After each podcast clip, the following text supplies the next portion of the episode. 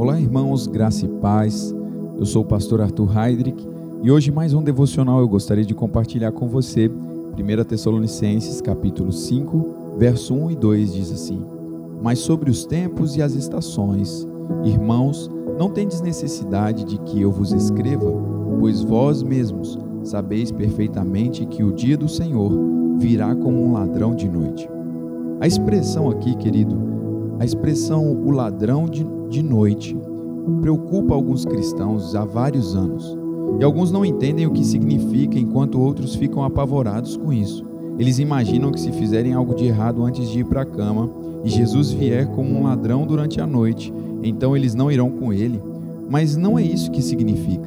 Se você olhar atentamente para o nosso versículo que nós lemos no início, você vai ver que Paulo estava escrevendo para irmãos e irmãs, e ele disse: Irmãos, não necessitais de que eu vos escreva.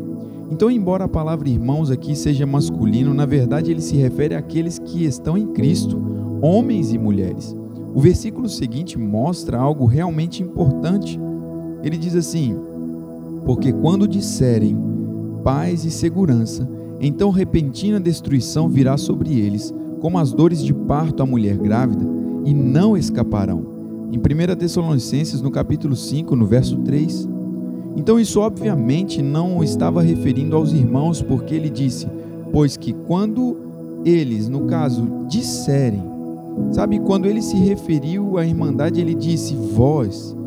Eles, em 1 Tessalonicenses, no capítulo 5, no verso 3, se refere ao mundo, aqueles que ainda não estão em Cristo, e a Bíblia os descreve como filhos da desobediência, destinados à ira de Deus, entre os quais também todos nós vivíamos em tempos passados, nos desejos da nossa carne, fazendo a vontade da carne e a da mente, e éramos por natureza filhos da ira, como os outros também. Em Efésios, no capítulo 2, no verso 3, diz isso.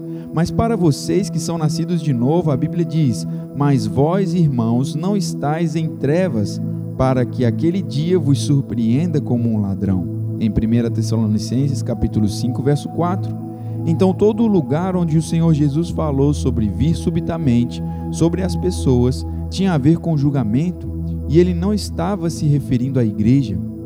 Em João, no capítulo 5, verso 24, ele diz: em verdade vos digo: quem ouve a minha palavra e crê naquele que me enviou, tem a vida eterna e não será julgado, mas passou da morte para a vida. Então você é um filho da luz e do dia, não é da noite nem das trevas. Eu quero dizer para você e encorajar você nesse devocional de hoje: sirva o Senhor com alegria e na expectativa, sabe, do seu breve retorno Declare como Jesus: Eu devo fazer as obras daquele que me enviou enquanto é dia, a noite vem, quando nenhum homem pode trabalhar.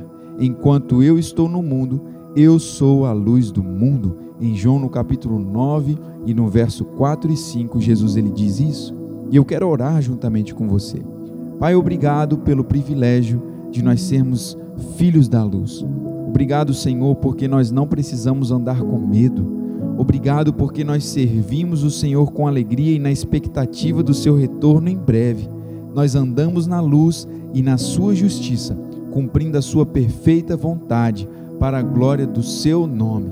Pai, que essa pessoa que está me ouvindo seja encorajada, não aprisionada pelo medo, mas sim, Pai, vivendo com alegria no servir ao Senhor. Em o nome de Jesus. Amém.